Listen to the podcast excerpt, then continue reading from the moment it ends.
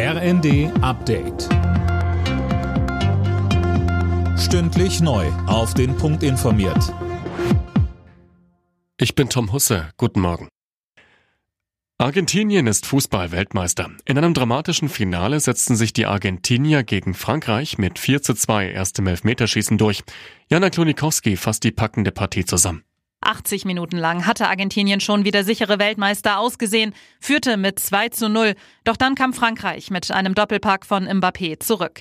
In der Verlängerung ging erneut Argentinien durch Messi in Führung, ehe wieder Mbappé zum Ausgleich traf und es ins Elfmeterschießen ging. Danach grenzenloser Jubel bei den Argentiniern und vor allem bei Superstar Messi, der seiner Karriere mit seinem ersten WM-Titel die Krone aufsetzt.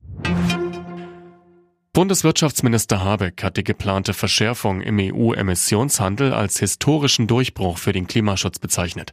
Unternehmen, die viel klimaschädliches CO2 ausstoßen, müssen dafür ja Zertifikate kaufen, die werden künftig teurer. Die massiven Probleme bei den Puma-Schützenpanzern sind heute Thema bei einem Krisengespräch zwischen Verteidigungsministerin Lambrecht und Vertretern der Bundeswehr. Der Spiegel hatte berichtet, dass von 18 der hochmodernen Panzer nach einer Übung aktuell kein einziger einsatzbereit ist. Eigentlich sollten sie ab Januar bei der schnellen Eingreiftruppe der NATO zum Einsatz kommen. Jetzt werden wohl stattdessen Marder-Schützenpanzer geschickt. Militärexperte Thomas Wiegold sagte bei NTV, es ist nicht so, als ob dann diese ganze Eingreiftruppe nicht einsatzbereit wäre. Es ist vor allem ähm, ein, ein Schlag fürs Image der Bundeswehr und auch fürs Image der deutschen Industrie. Kurz vor dem Fest verliert das Weihnachtsgeschäft offenbar an Schwung.